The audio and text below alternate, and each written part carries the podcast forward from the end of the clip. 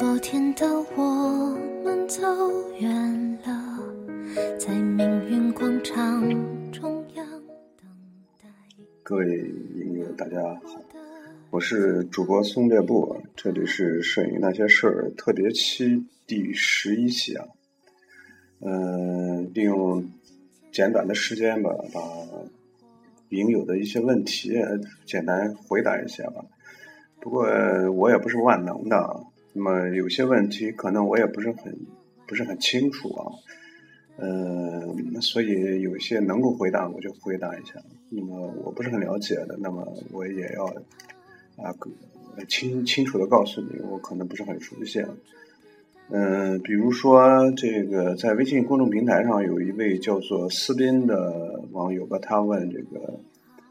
呃黑卡三值得买吗？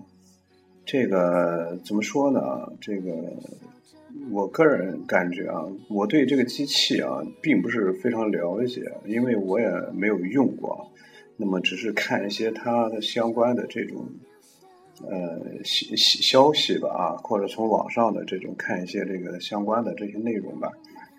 嗯，所以真实的机器我也没有见过，也没有过把玩过，所以呃，只能说。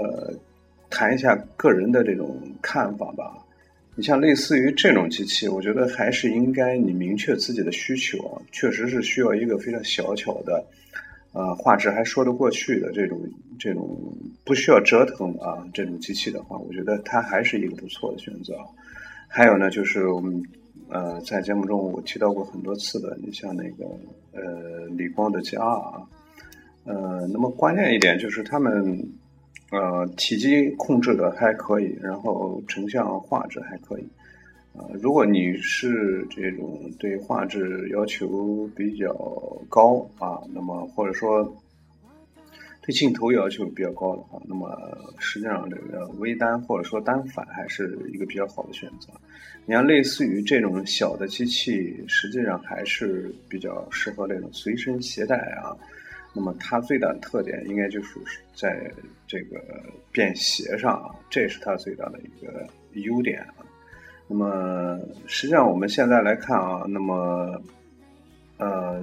现在据我我个人这个了解啊，那么顶级的一个卡片机应该就是那个索尼的那个 R 一吧，好像好像是 R 一吧，后面还有什么字母啊忘了。就是一个全画幅的一个数码小数码，那么它的镜头是三五二点零，啊，那么它基本上也可以说镜头三五二的镜头，应该说是说是也是一个极致啊，也是一个非常棒的焦段，一个人文焦段，嗯，然后全画幅又是啊，然后体积又能够做的非常的小巧，尤其是机身，当然镜头还是稍大了一点，但是还是比较薄的，那么。但是机无完机啊，那么我没我也没有用过这机器，但是通过网上看一些这个评测也好，这个视频也好，那么它存在着对焦慢的问题，耗电的问题啊等等，所以这个机器呢，我觉得还是还是得明确自己的这个需求啊。那么很多网友都都这个留言，那么一般呢我直接回复了，主要还是买机器的问题啊，那么。那么有一些是大家实际上就是说，比如说问啊，这个麒麟 D 怎么样啊？这个机器，实际上这个时候基本上你已经确定确定了这个麒麟 D 这个机器的啊。那么，呃，只是只是说让我肯定一下啊，或者说有的时候说麒麟 D 或者说这个 D 七千一两个机器怎么样啊？应该怎么选？那么这个时候我可能会说啊，这个我个人选择可能会选择麒麟 D。啊，或者说会会选择第七千一啊，那么呃，基本上你也已经定住了。这就像这个买车一样，就是最近呃，因为因为去了一趟北京啊，有了这个想想这个换车的念头啊，但是可能可能还得到明年啊。但是现在开始看，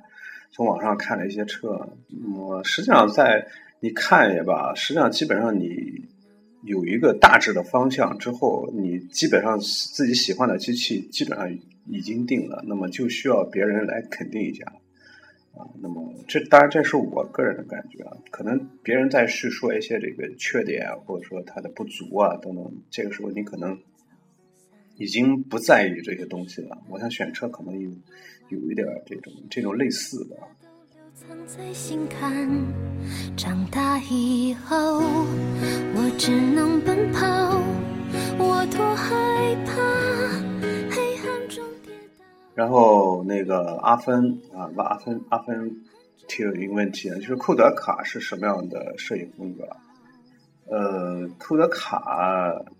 呃，这个是一句半句真的说不清楚啊。这个它总体上还是属于这种一种。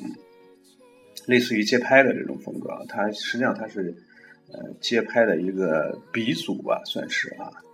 嗯，那么以后有机会在节目当中啊，有有机会的话，会去专门聊一聊这个街拍的一些大师吧。到时候我们再再去这个再去呃详细的去谈论啊。然后另外一个影友叫嫣然，他问啊，这个遮光罩啊，平时在外出或者在家的时候，这个遮光罩怎么放置啊？嗯，这个遮光罩啊，那么一般的情况下，当然你，嗯，如果是单反的话，这个在包里的时候，一般都能够把那个遮光罩反扣在镜头上，那么这个时候它相对来说。不大占用体积，但是反扣的遮光罩有一个非常大的缺点，就是变焦或者说对焦对焦环会挡住。我们知道这个佳能和尼康这个机器啊，它们这个对焦环和变焦环这个拧的这个方向是是相反的，好像这个对焦和变焦那个位置也不太一样吧？好像一前一后好像也不太一样啊。但是反扣的时候，它一般会影响这个对焦。甚至有些大一点的会影响这个变焦啊，呃，如果是这种小型的广角广角镜头的这种遮光罩呢，我建议你直接直接就在镜头上就可以了。如果是大型的，像二四七零那那种那种类似于那种遮光罩啊，我建我建议就是说，呃，你就反扣在镜头上。如果是妨碍操作的话，那么你直接就拿下来放在这个摄影包里就可以了。这东西确实是比较占地的。当然，我那个遮光罩是比较小的一个遮光罩，一个定焦镜头，我一般就不取下来，直接就就就就在这个这个镜头上。前面曾经说过，有一期特别期，我记得曾经说过，这个遮光罩它最大的作用啊，除了这个遮光之外啊，有的时候这个遮光其实还起不了太大作用，因为因为很多情况下可能这个光线真的不是不是不需要这个遮光罩啊。嗯，但是在有一些特殊光线下，有遮光罩恐怕也起不了太大作用啊。呃，这个遮光罩，我我个人觉得它最大的一个功能就是它起到一个保护镜头的作用啊。呃，磕了碰了的，这个有遮光罩就会有一个很大的缓冲啊。呃，那个前几天我开着别人的车啊，我然后拿着我的相机，我那相机没没装那个遮光罩啊，单反啊这个镜头。然后最前面是拧了一个 UV 镜，这 UV 镜大家都知道，它前面是一个螺纹的啊，是有有一些小小凹槽的。结果这个镜头当时是挂在脖子上，然后一转身下车了，一转身不小心这个遮光罩的镜头，这个镜头啊就一下子碰到那个车上。当时是是是一个新车，刚买一新车，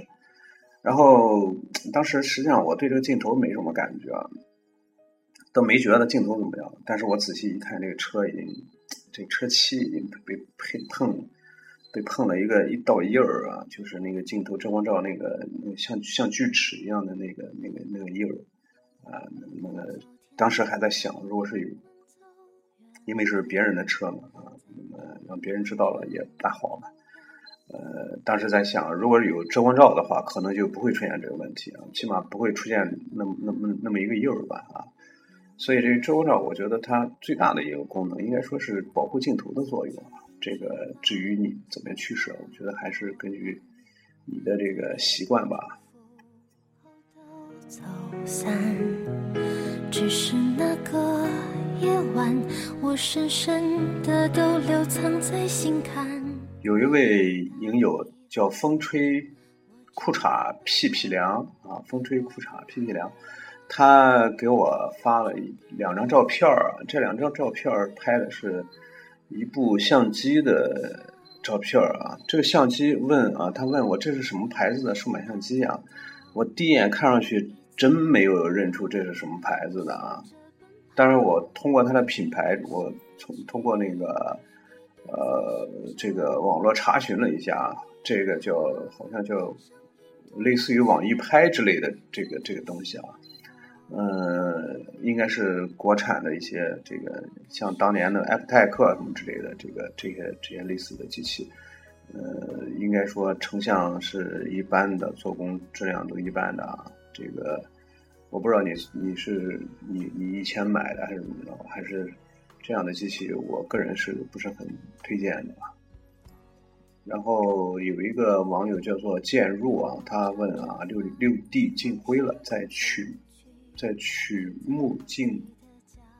取景器的目镜啊，应该是啊，取景器的目镜能看见两个黑黑点。你这个看这个两个黑点是指的什么呢？这个眼睛放在取景器上，看到取景器里面有两个黑点吗？啊，还是取景器这个目镜的表面有两个黑点呢？这个我去北京。啊，结果去碰到几次这个下雨的情况，这个拿着这个单反，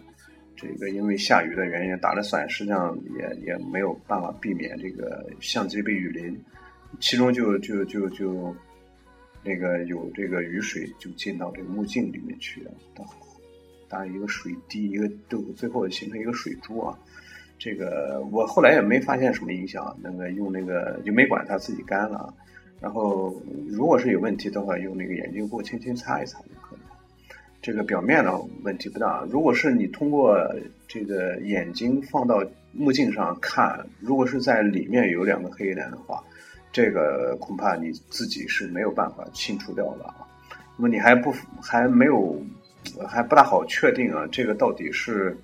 呃目镜里面的还是这个 CMOS 什么的啊？所以。呃，应该是，如果是趴趴在这个取景器上面啊，这个眼睛眼这个能看到的话，应该就是取景器内部的。这个我不建议你就别动它了啊，这个可能看着挺别扭，但是如果是消除的话，可能就需要去这个售后啊，去请专业人士来来来清洗一下。如果是在 CMOS 上的话，那么呃，这个也比较麻烦啊，这个。最简单的办法就是用气吹吹一吹。如果是还没有办法吹掉的话，那么如果是特别明显的话，这个 CMOS 脏了的话，建议还是去专业的清洁清洁机构啊去售后清洁一下。我不建议大家自己去动手做啊，用网网上经常会看到网友用什么无水酒精啊。用什么专门的那种果冻笔啊什么之类的去搞这个东西啊？这个当然有的有的这个网友可能说啊，我成功了啊，清洁的挺干净，也有把这个 CMOS 弄花了的，会严重影响这个成像质量。啊我我对这东西一般是不大感兴趣啊，一般是一般是不管它的。那天无意中把那个五 N 镜头拆下来，发现这个，因为它那个没有快门嗯连挡着嘛，直接能看到那个 CMOS。哎，发现这个 CMOS 上有很多这个小的颗粒啊，但是基本上也你拍，如果是不是用非常小的光圈的话，一般也看不出来，所以我也没就没管它。那模糊的肩膀越奔跑越渺小。青竹峰吧，这个我这个字我真不认识啊。他问一下啊，这个。D 七千一麒麟 D 还有索尼的阿尔法七七 Mark 二怎么选？好多人说 D 七千一掉渣，真有那么严重吗？这个这三个机器，呃，阿尔法七七 Mark 二这个我不了解啊。嗯，麒麟 D 曾经短时间用过啊，D 七千一没用过，但是 D 七千我用过啊。嗯，七千一也掉渣吗？这个我怎么没听说过呢？我估计这这个即即便是有，应该也不是那么严重吧。实际上，这个掉渣这个东西，就像那个那个那个 D 六百掉渣，但实际上它没有说想象的那么严重啊。它它还可能会有啊，肯定会有。嗯，这个就是一还是一个概率的问题啊。谁谁谁碰到谁倒霉吧。这个。一个小概率的事件啊。那么这三个机器的话，呃，我想说的是啊，你其实实际上这个大家在选机器，你三个品牌的机器，你选的不是单纯的这一个机器啊，更多的是选的这个这个整个的机器系统。大家在选机器时机器的时候，不应该去单纯的看一个机器啊。你说，因为很多时候我们选择一个机器之后，会呃，可能你升级啊，可能还是在这个机器在这个品牌当中。比如说啊，举个例子啊，比如说呃，那么你选择了一台入门级的这个单反，比如说六百 D 啊，现那么也可以，也可以是，也可能是七百 D，那么。你在用了一年或者几年之后，两年之后啊，你感觉这个机器已经不满足你的需要，那么你需要升级你你的机器的时候，那么如果是你之前没有什么，就一就只有一个机器，没有什么镜头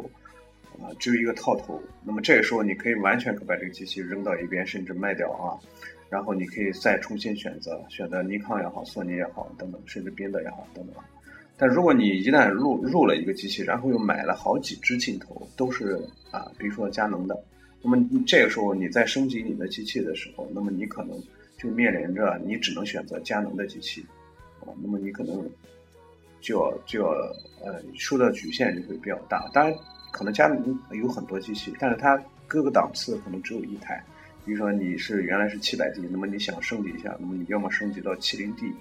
啊，那么你要么升升级到六 D，要么升级到 D 三啊，那么你不可能说我升级到第七千一了，那不可能啊。那么你可以，但是你付出代价太大了，你就要需要把所有的镜头和机身都出掉啊，那么你可能就是一个非常赔钱的事情啊。那么所以最好的方最好的办法就是你这个在一个品牌当中去去去升级。那么你在买镜头的时候，即使即使有两个机身也镜两个机身也可以通用，啊，经常在网上会经经常会看到啊灭门，我灭门灭门什么意思？就是把自己的机器全部都出掉，然后出家为尼啊，或者说出尼为家啊等等啊，经常会听到这种这种说法。所以这三个机器来选的话，你选的你选的时候不能够单纯的去看这三个机器啊，那个机器的如果是单纯看这个三个机器的。这个这个做工也好，还是说机器机身性能也好，可能阿尔法七七 Mark 二可能是最好的吧。这个机器我不了解，但是我对这个索尼的一贯的这种这种认识来呃理解来说，可能阿尔法七七 Mark 二的性能可能是最好的啊。然后它又是无反相机啊，然后快拍嗯这个连拍能力又会非常的快。然后它包括包括索尼的机器，包括它的做工也非常好，手感也非常好啊。那么。但是我不看好它，就是因为它是无反相机啊，它是单电相机，它没有这个反光板，这个我还暂时还是无法适应。虽然我能够接受它的微单啊，然后就说这三个相机啊，那么它各有三个品牌各有各的优势啊。那么你选择你选择的是这个，实际上是它背后的一个系统，包括镜头，比如说这个佳能的镜头，它的中档头和高档头会分得特别清晰啊。那么红圈头代表着。呃，这个价高质优，那么普通头啊，那么代表着非常的一般，成像可能问题不大，但是代表着做工啊，这个质量会比较比较一般一些。当然，我们普通应用也没问题。那么尼康的机器呢，可能它它的这个做工分分的就没那么明显啊，有有有些中档头和高档头，它可能。分的就没那么明显啊，当然它后来又有有了这个金圈镜头，什么什么各种标志啊，啊，那么早先时候呢，我们我们这个来区分这个佳能和尼康，认为佳能的镜头比较贵，尼康的镜头比较相对来说比较便宜一些，但目前来看呢都比较贵，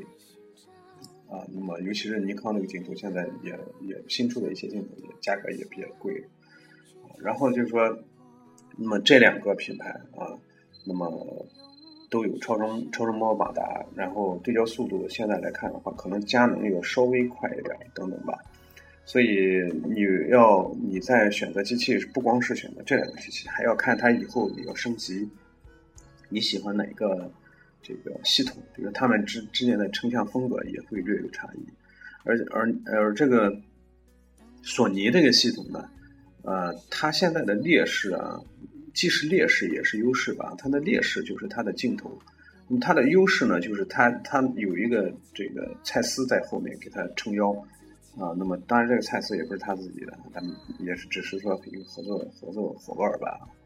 呃，那么所以这个我我觉得你把这个三个厂商啊，三个厂商把他们各自的这个特点应该有所了解之后，那么你再选择时候，可能就会相对来说就就会容易一些。那么我我的个人意见，尽尽量的是选择主流的品牌和主流的机器，这样一是在你将来出手的时候，就是我需要升级，把手中的机器卖掉，那么也会比较容易啊，相对来说也会比较保保保值啊。你像一些比较小众的品牌的相机，可能卖起来就会啊，比较贬值比较大一些，甚至不好卖一些。这这个只是啰啰啰嗦了半天，只是我个人的一些这个意见吧。失去，一边在寻找明天你好，生命多渺小，却提醒我，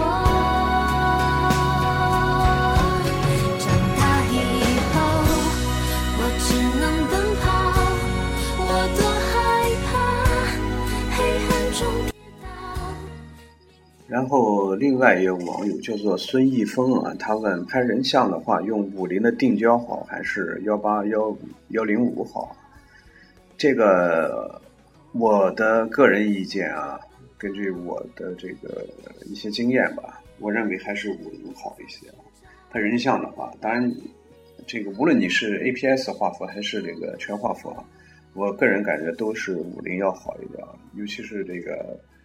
呃，大光圈儿啊，那么即便是五零一点八，它的这个效果也要比幺八幺零五要好。即便是幺八幺零五，你用幺零五端啊长焦端，但是它的光圈已经到了呃五点六了吧？应该，它也没有五零一点八的二点几出现的那个二点几的光圈出的那个背景的那个虚化效果好啊。这个是没有办法的，这个就说你用一支定焦头和一支一支小光圈的定焦头和一支大光圈的这种这呃一支小光圈的这个变焦头和一支呃这个小大光圈的定焦头来比的话，这个确实是它没有什么可比性啊。即便是最便宜的五零一点八，也要比幺八幺零五要好啊。所以这个你如果是拍人像的话，我我个人建议还是用五零定焦比较好一些。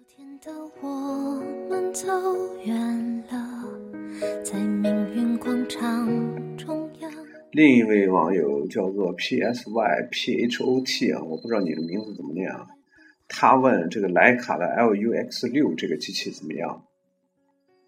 这个机器，哎呦。怎么说呢？我不知道你对这个摄影是否是是有多么的了解啊？嗯，是初学呢，还是还是这个呃有有有了一定的这个呃时间呢，玩了一段时间呢？然后我不知道你对器材是怎么看的啊？你是有单反的还是没有单反的？啊，问这个机器的话，我估估我估摸着你可能这个经济条件应该是比较好的吧。啊，那么应该说徕卡这个东西啊，这个是除了日本、呃韩国之外啊，德国还是在还是唯一一个国家在做这个相机的。当然我们中国你说也有啊，但中国那东西你买吗？反正我是不买啊。嗯，所以这个的徕卡这个东西，它它就像这个奢侈品一样，LV 啊什么之类的东西。嗯，它不是一件工具。那么或者说它，呃，只是一种就像那个苹果手机一样，当然苹果手机在在在在在刚开始的时候，那么现在也烂大街了。在刚开的时候，那么你可以把它作为一种身份的象征，或者说一种财富的体现也好啊，怎么说呢？就像有人戴名表一样，虽然我对表不懂，但是但是可能戴了一个非常名贵的表。那么这是一种身份的象征。那么徕卡徕卡这个品牌呢，类似于这种东西啊。真正真正你说，呃，那些有钱人或者说职业的摄影师，我们不说啊。如如仅只是说我们普通的爱好者的话，那么我我是非常不推荐徕卡的机器的，因为一是它是贵，第二是它性能又不是说很顶尖的那种性能，它只是说这个品牌啊，这个品牌的价值要远远的高于它的这个产品自身的价值和它这个实用价值啊。当然，它高端的一些那个数码相机啊，那些那些单反也好，M M 几 M 几那些机器也好，它确实是它确实是呃非常不错啊，尤其它镜头确实也不错。啊，但是与它的价值相比的话，它的我觉得是不值那个钱啊。当然，我我也没去买过这这东西啊，所以，我我个人的理解是这样的。那么这个 LUX 六呢，它是一个就是一个小数码啊，就是一个小数码，它可能和松下的某款机器是是一致的，是通用的啊。那么我们再看一下它它的这个这个，你你去看一下它它这个参数。那么是传感器呢，是一点七分之一英寸的，有效像素是一千一千万，啊，那么然后这个这个镜头啊，镜头是呃二四九零吧，啊，那么这个参数单纯从这个参数来看，就是非常普通的一个一款相机，那么它不实用的是，我个人感觉是不太实用的一款一款机器，啊，那么。但是它的价格呢？我我我现在看这个中关村报价的这个价格呢，大概是在四千四千五左右啊。那么这个价格的话，你很多比很多微单的价格还要还要贵，完全没有必要去买这样的机器。如果你只是说从使用的这个角度，那么从收藏角角度呢？你看，类似于这种小机器，它没有什么收藏价值啊。它不像一些经典经典的 M 六什么之类的那些机器。它有一定的收藏价值。那么，类似于这种机器，它没有什么收藏价值，啊，它只是挂了一个徕卡的品牌。实际上，我估摸着啊，实际上应该就是松下给它生产的，所以类似于这种机，我个人是啊，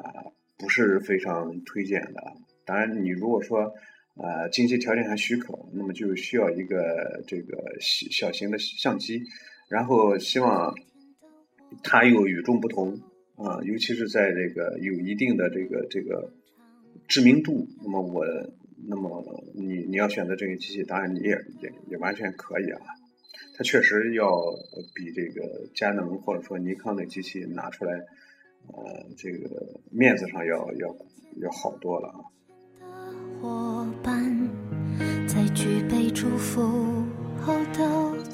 啊，最后一个问题啊。在这个荔枝 FM 上，一位叫做 BIN 蜕变的影友通过短消息问啊，五千五千之内啊，练手用的微单或者是单反，呃，让推荐一款。这个这个价格五千之内啊，呃，你如果是想学习摄影的话，我推荐还是买单反啊。那么五千。可以买到比较不错的这个单反相机了啊，比如说佳能的七百 D 啊，呃，那个尼康的 D 五三五三零零吧，还是五三零零，还是五二零零，应该也差不多是这个价格。所以这个价格，我觉得买个单反还是比较合适的。如果是你只说单纯的玩一玩的话，那么只是拍一些旅游照啊，那么可能这个价格就花不了。那么你你可以买一个微单。便宜的微单可能也就花三千三千块钱左右吧，或者是四千，就就非常好了。那么像索尼的一些，还有这个奥林巴斯的一些机器啊，甚至松下的，甚至这个富士的一些微单啊，应该说都不错啊。嗯，但是都花不了这个五千，这个只是我个人意见。在哪里？曾经并肩往前的伙伴，这样就把那个最近的一些问题啊，简单回答一下吧。嗯，在那个在那个微博上有些短消息，那个我就有些我就直接回复了，这个那个就不在这个节目当中再说了。啊，那么这这个特别期啊，主要就是回答应应有的这个问题啊，这样这个节目就到这里吧。好了，我们下次再见，各位，拜拜。每一次哭，又笑着奔跑，一边是。寻找。明天，声音。